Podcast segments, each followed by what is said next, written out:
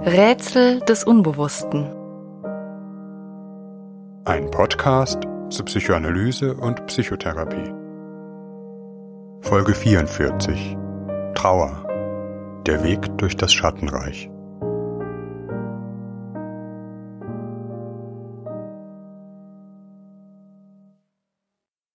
Zu den Rätseln nicht nur des Unbewussten, sondern der menschlichen Erfahrung überhaupt gehört die Fähigkeit zu lieben. Wie immer auch durch Berechnung und Eigennutz entstellt, in der Liebe liegt ein Moment des Irrationalen. Unser Herz an etwas zu hängen, uns hinzugeben, zu binden an einen anderen Menschen, aber auch an ein Haustier, Dinge oder Orte, nichts wohl macht uns so verwundbar. Denn wen wir lieben, der wird unverzichtbar für uns. Erst in der Liebe erkennen wir den anderen vielleicht ganz in seiner Einmaligkeit. Einen kaputten Stift, eine beschädigte Radkappe können wir ersetzen. Niemals aber einen Menschen, den wir lieben. Etwas zu verlieren, das für uns einmalig und unwiederbringlich ist, auf das wir nicht verzichten und es nicht ersetzen können, und es doch verlieren zu müssen, gegen jeden Einspruch unseres liebenden Herzens, von diesem Ringen handelt das, was man Trauer nennt. Wir werden sehen, dass diese Auseinandersetzung an der Grenzlinie der inneren und äußeren Realität, etwas, das nicht sein darf, ist geschehen, zum Kern der Trauerarbeit gehört. Während Trauerprozesse, in denen man sich nicht vom Tod des anderen vergewissern kann, etwa nach einem Unglück keine Leiche gefunden wird, meist sehr schwierig sind. Trauer ist seelischer Schmerz, den Verluste in uns reißen, aber auch die seelische Arbeit an diesem Schmerz, aktiv und passiv zugleich, ein Gefühlszustand und ein Prozess. Trauer ist keine Krankheit, sondern gehört zu den unvermeidlichen Erfahrungen des Lebens, denn wir leben in einer Welt, die vergänglich ist. Auch gibt es keine normale oder klar vorhersagbare Trauer, etwa einen schematischen Ablauf von Trauerphasen, wie sie immer einmal wieder postuliert wurden. Trauerprozesse sind ein Auf und Ab, hin und her, vorwärts und zurück, und mitunter fließen die Tränen des Schmerzes nahe an denen der Erleichterung. Trauer ist endlich, oder sollte es sein, doch hier bewegen wir uns schon an der Grenze zur sogenannten komplizierten Trauer, oder gar psychischen Erkrankungen, die aus schwierigen Trauerprozessen entstehen. Manche Verluste sind zu schwer, der seelische Schmerz, die gefühlte Schuld zu groß, und trotz langer Wochen, Monate oder Jahre des Leidens zeichnet sich keine Befreiung ab. Das seelische Leben bleibt unter dem Schatten des Verlustes. Die lange Nacht findet kein Ende die Tage nichts als eine Aneinanderreihung von Schmerz. Oder aber der Trauerprozess kommt als Ganzes ins Stocken, nähert sich der Depression. Kein Weh ist fühlbar, aber auch kein Glück.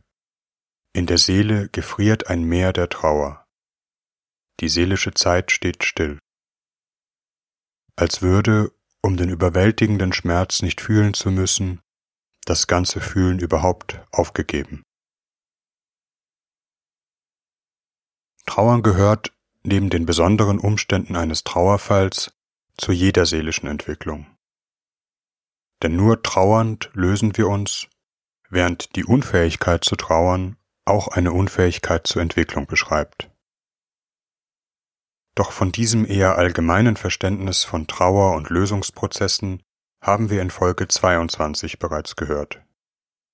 Wir wollen uns hier vor allem auf Trauerprozesse konzentrieren, die in einem akuten Zusammenhang mit Verlusten, etwa einem Todesfall, stehen. Psychoanalytiker haben sich in verschiedener Weise mit dem Trauern auseinandergesetzt. Eine Übersicht der verschiedenen Konzepte hat der Psychoanalytiker Thomas Auchter im letzten Jahr in einem Band vorgelegt. Wegweisende Arbeiten haben des Weiteren neben Freud auch Karl Abraham, John Bowlby, Donald Winnicott oder die zeitgenössischen Analytiker Famik Volkan, Verena Kast oder Eberhard Haas verfasst. Letzterer hat dabei einen bekannten griechischen Mythos für ein psychoanalytisches Verständnis von Trauerprozessen fruchtbar gemacht, der vielleicht einer der Urtexte des Trauerthemas ist und in gewissen Variationen überall auf der Welt erzählt wurde. Die Geschichte von Orpheus und Eurydike. Wir können diese Erzählung auch hier als Ausgangspunkt unserer Überlegungen nehmen, freilich unter einem bestimmten Blickwinkel, ohne der Komplexität des Mythos gerecht werden zu können. Orpheus, der begnadetste Dichter und Sänger der alten Zeit, und die Nymphe Eurydike waren der Sage nach das schönste und innigste Paar, das die Welt je gesehen hatte. Doch unter gewaltsamen wie tragischen Umständen kommt Eurydike ums Leben und lässt den trauernden Orpheus zurück. So groß und schwer ist seine Trauer, dass nichts ihn trösten kann, obwohl er im Schmerz die schönsten Lieder dichtet. Er nimmt die Endgültigkeit des Todes nicht hin und wandert nach der Geliebten suchend durch die Welt, bis er endlich an die Tore der Unterwelt gelangt, wo die Schatten der Verstorbenen wohnen. Dort rührt er Wächter und schließlich Hades, den Herrn der Unterwelt, mit seinem Gesang. Der Unterweltsgott gibt ihm Eurydike zurück, unter der einzigen Auflage, dass er sich bis an die Tore der Oberwelt nicht nach ihr umdrehen solle.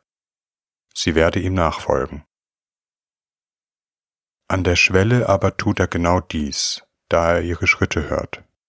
Er erkennt seine geliebte Eurydike, doch sie entschwindet zu den Schatten, um nie mehr wiederzukehren. Die Geschichte nimmt einen tragischen Verlauf. Aus überwältigender Sehnsucht, die Geliebte zu sehen, verliert Orpheus sie endgültig. Dem Psychoanalytiker Eberhard Haas zufolge liegt in dieser Tragik aber die Notwendigkeit eines Trauerprozesses. In der pointierten Wendung zusammengefasst, die gelungene Trauer ist ein gescheiterter Rettungsversuch. Was nun bedeutet das auf einer psychischen Ebene? Der reale Verlust einer Person impliziert, dies im Grunde das Problem der Trauer, noch lange keine innere, emotionale Ablösung. Im Gegenteil. Die verlorene Person gewinnt in der inneren, seelischen Welt eine nahezu übermächtige Präsenz, nimmt den ganzen inneren Raum des Trauernden ein, der kaum für etwas anderes, meist nicht einmal für etwas zu essen, zugänglich ist. Das seelische Ablösen des Verstorbenen, zugleich das Bei sich behalten, das Verinnerlichen, sind die beiden Pole, zwischen denen sich die Trauerarbeit vollzieht. Der Verlust stößt den Trauernden, manchmal auch eine ganze Gemeinschaft, in eine Krise, in der die bisherigen Grenzziehungen der psychischen Welt brüchig werden. Üblicherweise wird der Verlust eines geliebten Menschen erst einmal psychisch nicht anerkannt. Je nachdem, wie überraschend der Verlust geschieht, das heißt, wie sehr er zuvor antizipierend betrauert werden konnte. Dies kann in barscher Weise geschehen, indem der Tod schlicht verleugnet wird, gegen alles Wissen und die unerbittliche Realität, bis hin zur Trauerpsychose, in welcher der Verlust halluzinatorisch aufgehoben wird. Der Verstorbene wird real gesehen oder gehört, meist aber mit einer unguten bis erschreckenden Färbung. Doch auch in milderen Verläufen sind kleine Verleugnungen und Verdrehungen der Realität, gewissermaßen kleine Psychosen, durchaus häufig. Der Verstorbene wird in einer Menge gesehen oder seine Stimme plötzlich aus einer Menschenansammlung oder anderen Geräuschen herausgehört wie er den Trauernden beim Namen ruft. Oder er wird in einem Tier wiedererkannt, das einem über den Weg läuft. Oder wird in bestimmten Körperbewegungen und Handlungen plötzlich als anwesend gefühlt. Ohnehin, in unserem Traumleben wird der Verlust aufgehoben, wie überhaupt der Traum oftmals das sichtbare Fenster in die seelische Arbeit der Trauer ist. Es ist, als würde das seelische Erleben um jede noch so kleine und abwegige Chance ringen, Einspruch gegen die Realität zu erheben. Die Wirklichkeit ist zu schmerzhaft, als dass sie sich in ihrer vollen Geltung ertragen ließe. Psychoanalytisch die Realitätsprüfung wird partiell außer Kraft gesetzt, um ein unerträgliches Gefühl abzuwehren. Möglich sind aber auch ganz andere Formen, den überwältigenden Schmerz von sich fernzuhalten, etwa in einer manischen Abwehr, das heißt einer plötzlichen und unbegründeten Euphorie im Angesichts des Verlustes, als könnte aller Schmerz und Tod mit einem Male abgeschüttelt werden. Was freilich meist nicht nachhaltig ist, bald in die tiefste Verzweiflung und Niedergeschlagenheit umschlägt. Eine Extremform der Trauerarbeit, die sich aber auch in milderen Verläufen meist nicht als kontinuierlicher Zustand, sondern als eine Reihung von Traueranfällen vollzieht, zwischen denen immer wieder Phasen der Erleichterung liegen, in denen eine normale Lebensbewältigung möglich ist. Orpheus steht an der Schwelle zur Unterwelt. Gegen alles Wissen, dass die Toten unwiederbringlich sind, der Strom der Zeit sich nicht umlenken lässt, setzt er sein klagendes Lied. Die Kunst, vielleicht bis heute das menschliche Zaubermittel, das Unmögliche von den Göttern zu erflehen. Ein sehr typisches Phänomen in diesem Zusammenhang sind die sogenannten Brückenobjekte, mit denen sich der Psychoanalytiker Warmik Volkan in zahlreichen Publikationen auseinandergesetzt hat. Bestimmte Gegenstände, die eine Verbindung mit dem Verstorbenen herstellen und oftmals im unmittelbaren Zusammenhang mit der Situation des Abschieds oder Sterbens stehen. Das letzte Foto, die Uhr des Verstorbenen, seine letzte Notiz, sein Rasierapparat, in dem noch einige Bartstoppel sind, das Hemd oder Kopfkissen, das nicht gewaschen wird.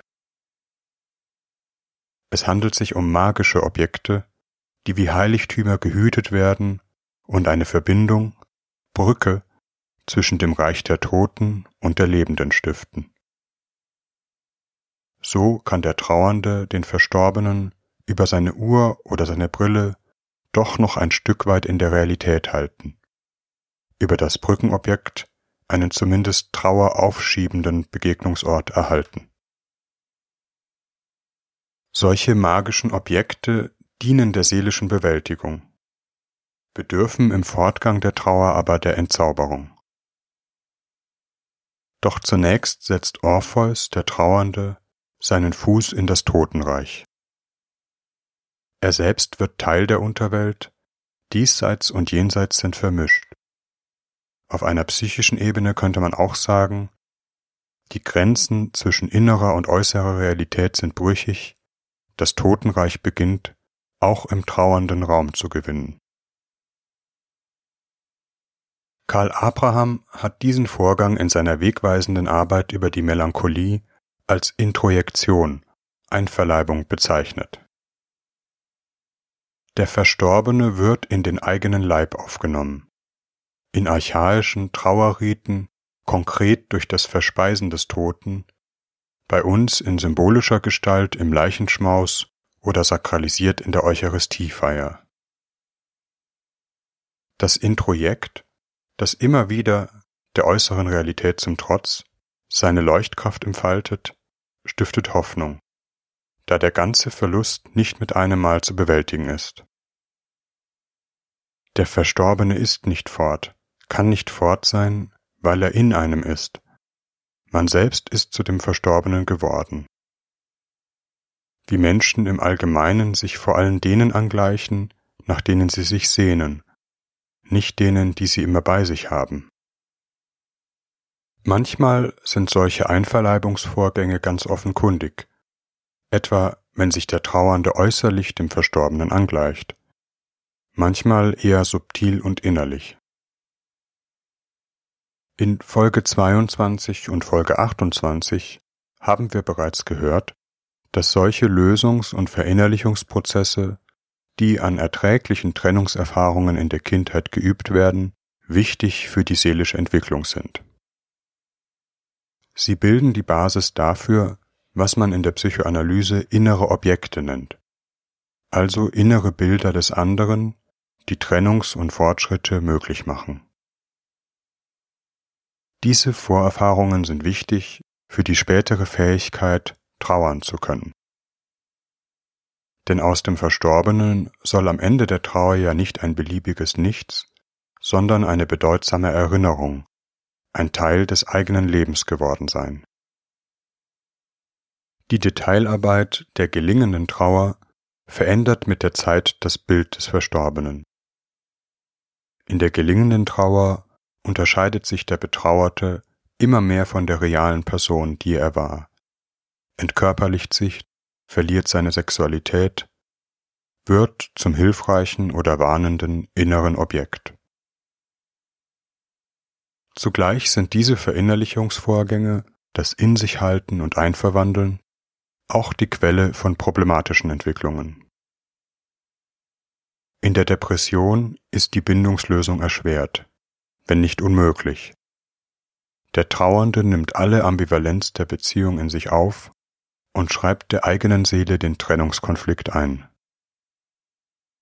Der Wunsch, sich zu lösen, fortzukommen, das Vergangene in sich sterben zu lassen, zugleich die Unmöglichkeit, sich diesem Trennungsschmerz auszusetzen, vielleicht weil der Verlust zu früh, zu schwer ist, sich losreißen zu müssen, immer auch, wie wir gleich noch hören werden, mit einem Stück Aggression, es zugleich nicht zu können, sich schlecht und schuldig zu fühlen, all dies wird nun zu einem inneren Konflikt, der in die Richtung dessen weisen kann, was man Melancholie oder melancholische Arbeit nennt. Es ist, als würde Orpheus in der Unterwelt stecken bleiben, seine eigene Innenwelt sich zur Unterwelt wandeln, wo er dem anderen nahe ist, aber nicht leben kann, und sich der ersehnte andere allmählich zum Spuk, einem gewissermaßen ultrastabilen und untötbaren Introjekt wandelt. Tatsächlich dreht sich die Spukangst ja oft um die Wiederkehr der Toten, dieses Mal aber unter einem dämonischen Vorzeichen. In dieser entgleisten Trauer ist es dauerhaft nicht möglich, das Reich der Lebenden und der Toten wieder zu entmischen. Weshalb sich schon unsere Vorfahren vielleicht wohler damit gefühlt haben, die Gräber der Verstorbenen mit einem schweren Stein oder Platte zu versehen, die ja nicht nur von außen, sondern auch von innen schwer zu heben ist. Die Pointe des Orpheus-Mythos ist, dass Orpheus selbst Eurydike endgültig in das Reich der Schatten verbannt. Nicht, weil er will, sondern weil er muss, einem stummen Schicksal mit tragischer Notwendigkeit folgend. Zu jedem Trauerprozess gehört ein Stück Aggression, die notwendig ist, um eine innere Ablösung zu vollziehen. Innerpsychisch ist dies vielleicht die heikelste Schwelle, über welche die Depression nicht hinwegkommt. Das Weiterleben, die Teilhabe an der Zukunft, sich dem Neuen zuzuwenden, Freude und Lust am Leben zu empfinden, wird seelisch wie eine Tat, ein Verrat am Verstorbenen erlebt, mit entsprechendem Schuldgefühl, ohnehin ein Leitaffekt der Trauer. Tatsächlich muss der Trauernde den Verstorbenen seelisch noch einmal sterben lassen, unter Schmerz und Tränen von sich weisen. Dies ist mit der Formel gemeint. Die gelungene Trauer ist ein misslungener Rettungsversuch. Der zweite Tod. Ein Tod, der den Verstorbenen zur Ruhe kommen lässt, im Jenseits oder im Raum unserer guten inneren Objekte, unserer Ideale. Komplizierte Trauer hat häufig damit zu tun, dass dieses Moment von Trennungsaggression nicht mobilisiert werden kann oder sich, wie bei einer Depression, gegen das eigene Ich windet. Psychische Kompromissbildungen und Lösungsversuche die sich aus dieser Unmöglichkeit ergeben, sind vielgestaltig. Zum Beispiel in Form eines psychischen Mausoleums, das heißt, dass etwa bestimmte Orte wie das Zimmer des Toten unangetastet bleiben und gegen jede Veränderung immunisiert werden. Dem korrespondiert auf psychischer Ebene das Einfrieren der Trauer, das Ausbilden einer Gruft im Herz des Trauernden, in der die Zeit stillsteht. Das bedeutet auch, dass die Trauer, wenn sie doch einmal angerührt wird, und sei es durch einen zufälligen Geruch oder eine symbolische Markierung wie einen Jahrestag, brennend ist wie am ersten Tag, auch wenn manchmal Jahre oder Jahrzehnte dazwischen liegen. Auch das systematische Betäuben des Trauerschmerzes mit Medikamenten oder anderen Substanzen kommt vor, bis zur Ausbildung einer manifesten Suchterkrankung, wobei auch diese Sucht kommt von Suchen, letztlich das Fortdauern einer meist hochproblematischen inneren Bindung, einem nicht lösen können bedeutet. Das Ende der Trauer nachdem im Detail unzählige Bindungsfäden durchtrennt sind, der Morgen nach der langen Nacht geht, wie wir gehört haben, mit der psychischen Anerkennung des Verlustes einher.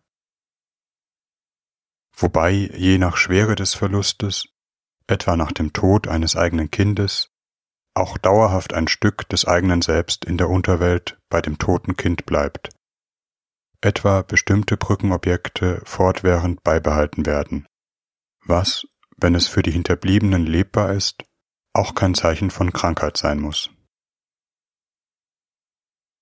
Anerkennen des Verlustes bedeutet aber nicht, dass der Verstorbene vergessen oder bedeutungslos wird. Im Orpheus-Mythos ist diese Situation durch das Umdrehen, Zurückschauen, szenisch zum Ausdruck gebracht. Zurückschauen heißt, etwas hinter sich zu wissen, sich zu erinnern, ein Stück der eigenen Lebensgeschichte zur Vergangenheit werden lassen, während die Zukunft sich für das Neue öffnet. Die Grenze zwischen Innen und Außen, Leben und Tod, Vergangenheit und Zukunft ist wiederhergestellt. Paradoxerweise kann der Verstorbene seelisch bei uns bleiben, ein Teil von uns sein, als ein erlöster Schatten uns durch das Leben begleiten, wenn wir ihn loslassen, seinen Verlust angenommen haben. Als Erinnerung, wobei diesem Wort ja bereits das Moment der Verinnerlichung eingeschrieben ist. Zugleich das Innewerden, Innehalten, sich besinnen, das immer notwendig ist, um ein Verhältnis zu unserer Zeitlichkeit zu gewinnen. Für manche schwer verlaufende Trauerprozesse ist eine therapeutische Begleitung notwendig, wobei für psychoanalytische Behandlungen bestimmte Modifikationen der klassischen Technik vorgenommen werden. Man spricht auch von einer Therapie der nachholenden Trauer. Es geht darum, einen therapeutischen Raum zu schaffen, in dem der stockende Trauerprozess wieder in Bewegung kommen kann entsprechend der Geschwindigkeit, die dem Trauernden möglich ist. Dazu ist es wichtig, regressive Prozesse nicht zu stark zu fördern, auch wenn sich meistens sehr schnell Übertragungsphänomene einstellen, der Trauernde im Therapeuten etwa ein Stück des Verlorenen wiederzufinden hofft. Der Therapeut muss diese Übertragung annehmen. Zugleich soll er dem Patienten helfen, sich von diesem inneren Objekt zu lösen. Der Therapeut wird zu einer Art Vergil, einem Begleiter in das Schattenreich, der aber doch fest mit einem Fuß in der Oberwelt steht. Der Therapeut muss mit dem Patienten durch den Schmerz gehen, ihm im Schmerz Halt geben, ohne sich hinter einer professionellen Fassade zu verschließen, aber auch ohne selbst zu sehr darin zu versinken. Trost ist meist nicht ein gutes Zureden oder aufmunternde Worte, sondern die Erfahrung, im Schmerz nicht allein zu sein. Was Trauerprozesse, zu den emotional herausforderndsten Situationen im Beruf eines Therapeuten macht. Aber wohl auch zu den berührendsten. Denn die Arbeit rührt an die menschliche Grundtatsache von Abschied und Verlust, auch im Therapeuten. Zugleich, im Angesicht der Tränen, an das Wiederentdecken des Lebens, das Auftauen des gefrorenen Meers und das Gefühl der Versöhnung. Zur Übertragungsdynamik in einer Therapie der nachholenden Trauer gehört auch, dass der Therapeut es zulässt, sich als Vertreter des Verstorbenen am Ende der therapeutischen Arbeit symbolisch verstoßen zu lassen, in den zweiten Tod einzuwilligen. Das Ende der Trauer erfüllt sich oft im Ende der Therapie. Niemand kann sich der Tatsache von Trauer und Verlust entziehen und darüber sollten wir auch nicht traurig sein. Trauern ist das Komplement zu binden, und ohne Bindung wäre die Welt ein kalter und toter Ort von Beliebigkeiten. Unmenschlichkeit droht dort, wo wir nicht über Verluste trauern, wo überhaupt Menschen ihrer Einmaligkeit und Unwiederbringlichkeit entkleidet und ohne Schmerz ersetzt werden, von der Versuchsperson bis zum Humankapital.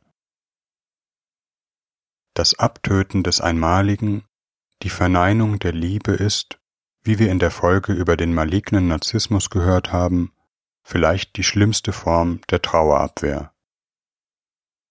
Eine Gesellschaft, die nicht trauern kann, behandelt die Dinge, die sie benutzt, die Natur, von der sie lebt, letztendlich sich selbst ohne Liebe. Und um uns aus diesem stahlharten Gehäuse zu lösen, müssen wir vielleicht zuerst unsere verlorenen Tränen finden.